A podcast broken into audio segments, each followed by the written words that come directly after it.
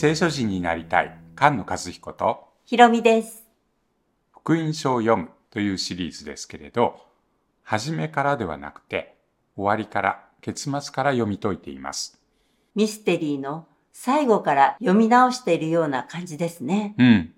このルカ福音書の終わりも不思議な終わり方です。女たちや弟子たちが驚いたり、恐れたり、落胆したり、当惑して、疑って、動揺して。最後の数節だけは喜びと賛美の言葉がありますけれど、まだ話が途中のような気がしますね。うん。墓に葬った有股屋のヨセフやマリアたちの話。エマオに行く途中の二人の弟子。エルサレムに集まっている弟子たちが、主イエスが復活したということがピンときていないようです。ルカ福音書の最初はクリスマスの箇所ですよね。うん。バプテスマのヨハネ、そして主イエスの誕生が歌と一緒に書かれていたりして、とても光と喜びに満ちた場面ですけれど、実はこの終わりの箇所ととても似ています。登場人物や出来事が似ていますね。うん。最初のところにも、この終わりのところにも、ヨセフとマリアが出てきます。最初は処女マリア。最後はマグダラのマリアと女たち。最初はイエスの父ヨセフ。復活のところでは、議員の有股屋のヨセフ。そのヨセフは神の国を待ち望んでいた人でしたけれど、イエスの誕生のところでは、シメオンとアンナがイスラエルがあがなわれることを待ち望んでいたんですよね。うん。シメオンは正しい人。有股屋のヨセフも正しい人と書かれています。はじめは布にくるまれて寝ている緑子を見ていますけれど、最後は十字架から下ろして布に包んで墓に寝かせたんですね。うん。バプテスマのヨハネの父ザカリアは予言を信じなかったので口が聞けなくなりました。エマオに行く二人の弟子は目が遮られてイエスだとわからなかったんですよね。うん。ルカ福音書の出だし、ストーリーの種は精霊によって生まれるということでしたけれど、最後は蘇る。新しく生まれるという実を結んでいます。誕生の時には精霊に満たされて、精霊に満たされてと何回も繰り返されていますね。うん。その精霊に満たされている人たちは、予言の言葉や見つかいの言葉を信じています。ヨハネのお母さんであるエリザベツは、イエスの母マリアに次のように言います。主によって語られたことは必ず実現すると信じきった人はなんと幸いなことでしょそしてマリアはその歌を歌います。マリアの歌もザカリアの歌も旧約聖書で約束されていたアブラハム、そしてダビデに誓われたその予言が成就するんだということを賛美しています。う。立法に書いてある通りに行っていたことも書いてありますね。うん。マタイ福音書はガリラヤで始まってガリラヤで終わりました。ルカ福音書はこのエルサレムの話で始まってエルサレムで終わるんですね。うん。ただこの復活の方のエルサレムでの話は、がっかりしてる、疑ってる、当惑してる、主イエスの復活の栄光が見えていないようです。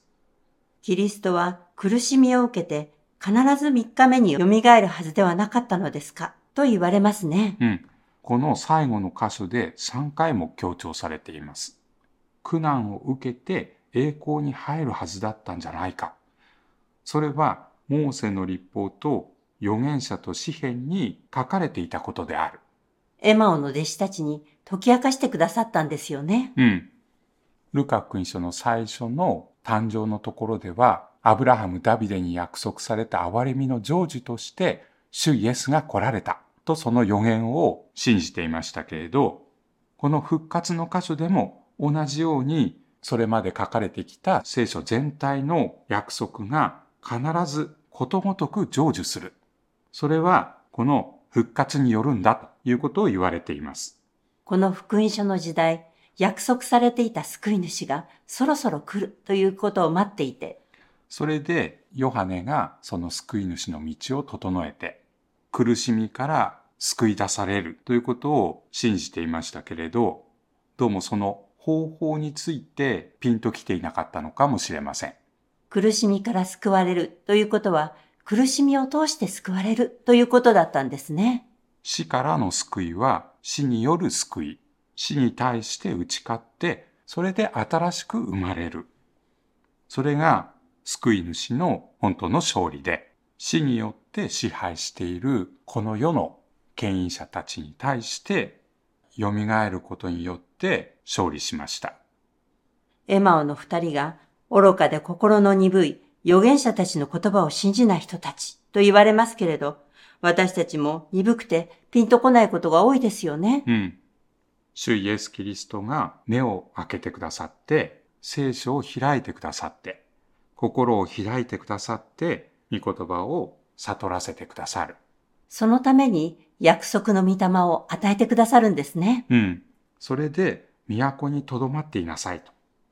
ルカの初めのイエスの誕生のところで精霊の働きがとても強調されていたように、天の父が約束されたもの、御霊が与えられることを都で待っていなさいと、弟子たちに告げて天に上げられていきます。続きがあるっていうことですね。うん。ルカ福音書には続編があります。使徒行伝です。同じルカが書いていますけれど、約束された精霊が与えられる、御霊のペンテコステの話から使徒行伝が始まっていきます。弟子たちも私たちもキリストと同じように御霊によって生まれる、復活するということですね。うん。その御霊の力、印の奇跡については使徒行伝に書いてあります。